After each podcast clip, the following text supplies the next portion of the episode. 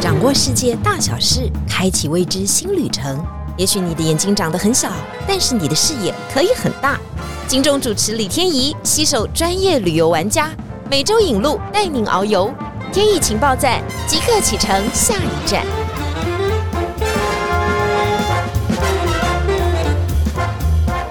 情报站，你说赞不赞？欢迎大家来到节目现场。上一次我们讲到了帝王企鹅，哇，它是一个好特别的企鹅，它有一个父爱大喷发，很可爱的帝王企鹅，竟然被幸运的 Rebecca 给碰上了，他一生的梦终于圆了一半。我们等一会问他下一次要去哪里好了。我们今天再度欢迎我们的极地女王 Rebecca 小姐。Hello，各位听众，大家好，我是 Rebecca 饶志华，我又来了。嗯，Rebecca 上次告诉我们说，她去了一百五十个国家，它绝对就是一个一百五十八，一百五十八哦，对，少掉八个，少很多。我们觉得已经很厉害了，这个绝对是他毕生的一个很重要的梦想啊！他终于慢慢慢慢的要把它完成。那最重要的是呢，他真的很想看帝王企鹅。上一次他也圆梦了。他的极地旅程呢？我们在聊天的时候，他告诉我们说，他去了北极带两次，去了南极三次。接下来我们就要问这个很愚蠢的问题：你喜欢哪里呢？我讲实在话，既然我梦想南极这么久，所以我当然最喜欢的就是南极。哦，但是你应该是先从北极开始的嘛？一开始二零零二年的时候，反而我是先走南极半岛，哦、比较特别了。对，二零零二年先走南极半岛。哦，所以一开始就给你一个很深的印象啊。北极去看的时候，有看到北极熊吗？哦，当然有。可是北极熊来讲的话，因为北极熊不像企鹅会主动的好奇，觉得我们很奇怪了，哦、所以它就会来接近我们。那北极熊这样对你的时候，你可要千万小心了，你一定要跑远一点，好不好？他们非常凶猛的。是的，没有错。大家一定要有不一样的观念哈。北极啊，我们非常容易搭乘现在的新式的破冰船。达到正北极点九十度，因为在过往呢，很多的团员啊、游客啊，其实大家都有打过卡，都有到那个地方去。但是南极哈，根据资华告诉我们，他上一次最多就是到七十一度，已经很厉害了。呃、那你如果要到正南极九十度啊，可能要坐飞机，呃、因为它是陆地，对对，它就不是用这样的方式前进了。对，对没错，就是要坐飞机，所以这个是南北极比较不同的。南极就是陆地，所以要到地理的正九十度就要用飞机过去。可以哦，你还是可以去打卡，没问题。但是要走别的方式啊，费用绝对是啊，大概两三倍以上这样来计算。有梦最美，对对对，可以可以毕生积蓄，最重要的是要有钱哦，还有要有好身体。哦、好身体这个绝对是最重要的。这次要继续聊一下南极的部分啊，因为上一次阿华一直跟我们提威德海，威德海，其实我们对南极真的是比较陌生的印象，我们比较不知道。你说啊，我们台湾海峡、太平洋、大西洋啊，嗯这个大家可能还有点印象啊。是但是威德海，这到底是一个什么样的描述？它到底在南极大陆的哪里？一般来讲，南极都是走半岛或者是走经典三岛，其实它已经是非常完美了，也就是生态各方面已经非常完整。但是呢，如果想要看到帝王企鹅，以目前来说比较简单的方式，可以到威德海旁边的雪丘岛，它是离我们航程算是比较近的。威德海，我应该这样说。沙克顿大家呢都知道非常有名的探险家，他就是在威德海从的南乔治亚岛要准备贯穿的南极大陆哈，其实他的计划是想要横跨南极大陆，那偏偏他就是在卡在威德海旁边的岛里面了。对，那那边的地方就是呢，有非常多的船就是被卡住了。嗯、然后在去年的时候呢，他的船被发现了，现了就是在威德海域的地方，所以也非常的精准，位置沉在那里，它就依旧卡在那里啊，然后被人家发现了。这个威德海大概就是在南极大陆的西侧，在那里可以看到了帝王企鹅的老巢。是的，巢穴哈。对，就我们讲说，帝王企鹅有非常多的栖息地。以目前卫星探测来讲，在二零一一年之前，其实有大概是四十三个，可是现在呢，其实有在增加了好几个栖息地。是因为疫情的影响吗？疫情之后增多，还是它繁殖各方面游走的陆地范围越来越大？呃、我觉得有可能是气候的变化。哦、是。因为毕竟呢，帝王企鹅它需要的栖息地，我们讲它需要繁殖的地方是必须要有冰原很厚实的大浮冰的地区。可是如果您暖化破坏了，那它肯定需要移到别的地方去，没错。所以它栖息的地方就要一直一直的寻找。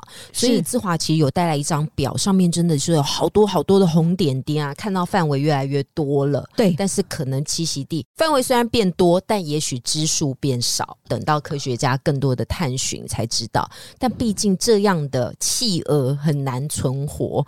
我先告诉大家哈，我们去到的时间点啊，一般都是十一月、十二月，夏天，南极的夏天。但是呢，这种企鹅很奇怪哦，它硬要挑战大自然的不可能。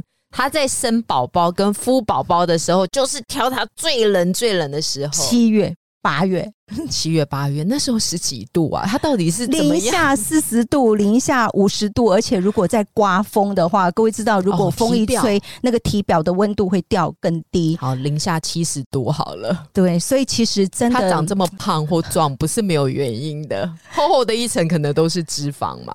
对，没有错。然后它还有很棒的防水衣，好像就是上面打了蜡一样。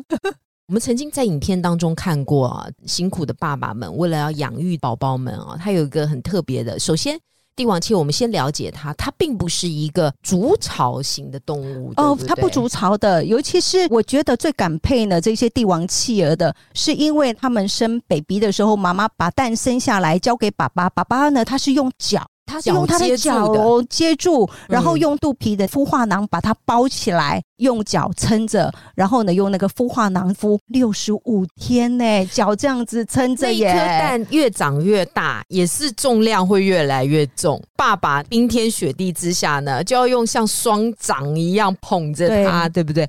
然后把身体盖在那个蛋上，就是让它保有温暖，因为真的很冷。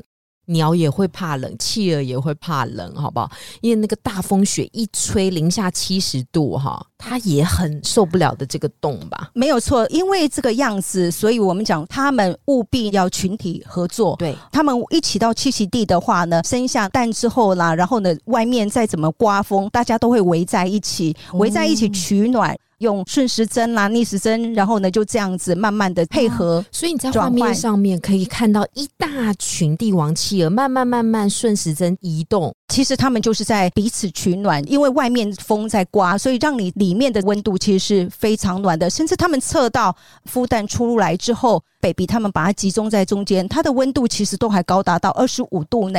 你看外面，假设零下四十度是是里面零上的二十五度哦，它里面竟然可以维持在高温度，让 baby 在中间，外面呢其实是他们把它包围起来，然后轮流 t e n 在那边转，所以它是双重包。包围哦，除了爸爸的肚子，爸爸的手去包围了它，外面还有很多叔叔啊。阿北啊的，合作啊，大家一起来保护啊！对，因为每个人脚上都有一颗蛋啊，靠外围的力量在保护内围，内围在保护蛋，哇，层层很像城堡的概念，在进行顺时针的旋转啊！里面的要出来吧，外面也要也会互互相 take turn，否则老师我在外面也太冷了。天怡，拜托我们换一下。对，阿华你出来，我再进去，这是一个互助合作概念。有没有人教他们？没有，这个都是动物自然的天。因为他们必须要靠这样的一个温度，保持大概六十几天的温暖之后。把小企鹅把它给孵化出来，对，然后妈妈这个时候就回来了。妈妈回来更可爱了。妈妈回来，爸爸呢跟那个 baby 已经呢在他的孵化囊了嘛哈，那他们就会出来排队迎接呢这个妈妈回来。那怎么样认自己的爸爸妈妈呢？靠叫声。这样算一算，大概有两三个月都不见了。他们回来看到老公了，还可以认得出来。还可以找到自己的小孩。出去的时候，小孩是颗蛋；回来的时候，小孩已经变小孩了，而且还能够认得出来，这多厉害！然后他就把外面捕食的一些鱼啊，对，就变成了鱼翼呀，赶快分食给大家。爸爸这个时候又要出海捕鱼了，没有，所以就是这样子啊。这个时候呢，就会有人没有蛋吧？呃，有人的小孩也死掉，对，有的可能我应该这样子说。蛋呢一出生下来，妈妈要交接给爸爸，动作也要非常快，也要非常轻盈，因为蛋在交接的过程，外面的温度是很冷的。如果没有交接好，脚没有衔接好，一滚下来，哎呀，冻死了，冻死了。哦对，那因此呢，如果没有蛋的人呢，其实他们都会母性大爆发、父性大爆发，就会来抢蛋，去抢别人的蛋。还有抢 baby。好啦，这个我们就想说是天性嘛。第一个，他看到别人有，我就没有，很难过嘛。是第二个，他觉得我应该也有，所以那他的应该是我的，对，非常有可能是这样的想法。因此他们的存活率就哦不是很高。其实也是因为妈妈跟爸爸这中间在养育的过程要来回来回好几百公里去捕鱼再回来哈，这样来回的过程也有可能在发生了一些意外啦，比如说海豹啦嗯，或、或者是有特殊状况之类的，来攻击嘛，所以这样的存活率应该是不到二十趴吧不。到二十。哇，所以难怪嗯帝王企鹅一直被大家保护着。当然，它已经活在那么那么高纬度的地方，真的也很少人能够靠近它们。对，啊，希望他们真的能够活得很好，因为他们确实有很多的天敌哦，他们的天敌还来自于哦同才，同才可恶的企鹅。刚刚阿华在讲这种企鹅的时候，龇牙咧嘴，恨不得棒打他们两拳，这叫做阿德烈企鹅。没有错，阿德利企鹅跟帝王企鹅呢，其实是我们南极比较靠近内陆地区的唯一的两种形态的企鹅。除了刚刚很神勇、很厉害的越冷越生育力强的帝王企鹅之外，另外就是阿德利企鹅。不过阿德利企鹅基本上是在后面了。刚才报告的，他们七八月生完之后啦，养育教育啦，随后毛退除之后，防水衣长好长好了，其实大部分就是落在十一月左右，准备呢开始要到海上去。练习他们的技能了。这个时候呢，阿德利企鹅刚好跟他们换了栖息地，换班。换班，他们就进来了。哦。那进来也就是我们南极比较暖和，夏天十一月、十二月，对十二月最暖所以他们就准备先找伴，办，嗯，先找伴，他们要盖房子。对，好，那我要把房子盖好，哦。你才会嫁给我嘛。他是必须筑巢的一对对。对对，是。他要筑巢，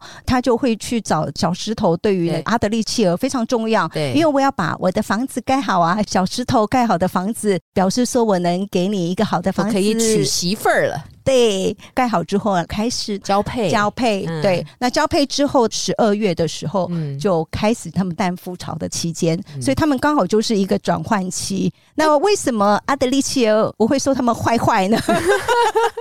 因为原本的还没有走啊，因为有可能帝王帝王企鹅它出生比较晚，或者是说它的毛根本都防水衣还没有长得很好，他们就要把它们给赶走，所以他们就会 踹他们吗？赶他们啊，有时候呢就会啄他们啊，甚至把他们带到浮冰区、海岸区的地方，引诱他们把他们这个踹下去，然后就让他们去学习吃鱼了。我们只能说物吃竞天 物竞天择，自然法则。但是阿德利切尔，你可不可以不要这么坏？可是讲实在话，有的时候他们也会互相帮忙，有的时候会有贼鸥嘛，有时候也会有遇到海豹，因为毕竟浮冰的地方有时候有一些冰冻。就会是有一些海豹，其实像有时候有一些状况，他也会过来挺身而出挺？身而出，所以其实他们还是好朋友哦和睦。但是为了领地的话，因为我要开生始存嘛，生存了嘛对我要娶媳妇，你还不赶快走？赶快走，帮你助你一臂之力。怎么听阿华讲，好像在演电影一样？虽然都是我们认为的企鹅，但是告诉他们绝对是不同族类的，生活习性也都不一样的。但是就算他们是同一个族类，看起来他们也不饶过对方啊。阿德利呢最喜欢抢石头了，小石子对他们来说非常非常重要。我们讲了十一月左右，他们就会回到筑巢的地方哈，当然就准备呢要开始盖房子，要准备求偶了。每一只的阿德利企鹅男生，他们就开始捡小石头要盖房子。你把它想象成我们要盖房子概念，就会开始捡一块一块的石头。有时候他的房子如果盖得比较慢，或者是到老远的地方捡石头，别人就会来偷他现成的石头去改他的房子，挖他的墙角盖他的房子。窃盗罪，哔哔，警察要把他抓起来。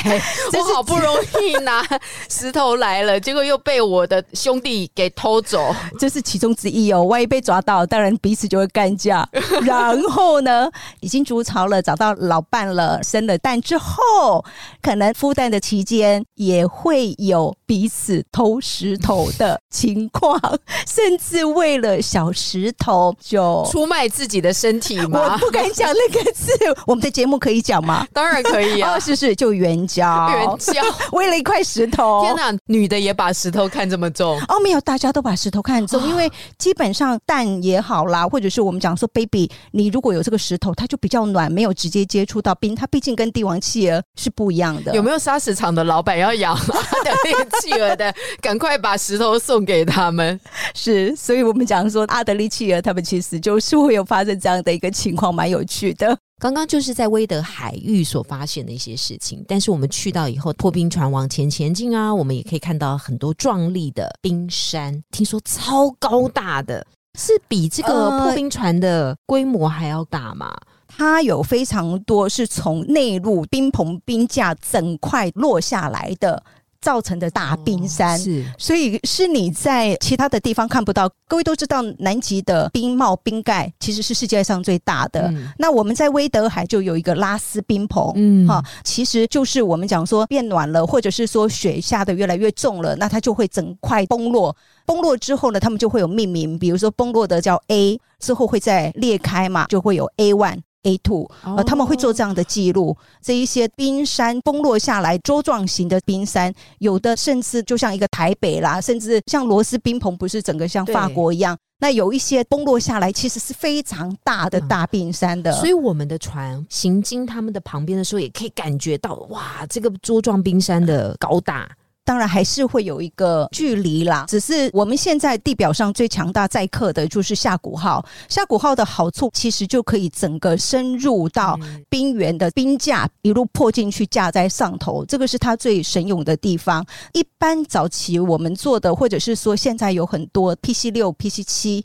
它没有办法靠那么近位深入。呃安全性的考量，那他们可能就会在外围另外坐直升机的方式去到雪丘岛，但是直升机毕竟还有天气的考量，每次只能载六个人，天气不好的话就没有办法 landing，也有可能你第一梯次下去了。天气突变，你就要等待三个小时才回来。但是我这边第二批还没过去，极地嘛，特性就是嗯气候等等的风速变化很大。极地的吸引人的地方，就是在于这些不确定性。对有的不确定性的时候，你虽然很失望，但也许在那个不确定性的当下，你又可以看到一些很神奇的东西。是没有错，，世事真的也很难料啊。像世事难料的，还有啊，我们到极地的时候，一定要去跳冰海嘛，哈。是虽然是零下，强力推荐。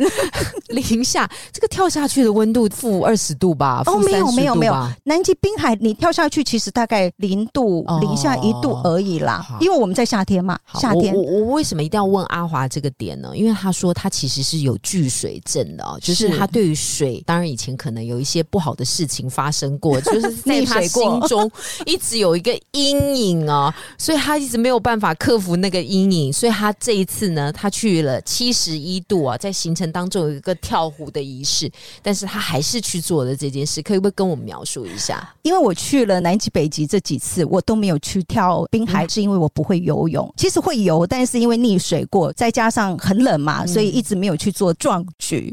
后来呢，我就想说，我再不做，基本上就你也不会做了，对对很多事情你现在不做，大概就不会做了。这一次呢，我就想了，一定要去做这一件事情。好，所以去做了心电图，因为船公司也有要求。以前呃是我们上船以前就要做吗？还是其实我们先前很多船公司先前没有要求，是因为他认为你会为自己的呃安全状况负责嘛，对哈，所以先前没有要求。但是航洛的船，它对这个规格要求比较高，是所以我们在先前就已经收到这个资讯了。嗯因为我已经有心理准备，所以我就想说，那我就在医院先去做那哦个心电图，了解一下自己的心脏等等各方面，嗯因为他要看这个东西。那你也可以不用先做，你也可以到现场，也有船公司的船医之类的，可以帮你做心电图。只是说一下子船上有两百人的话，可能排队之类的，就会花一些时间。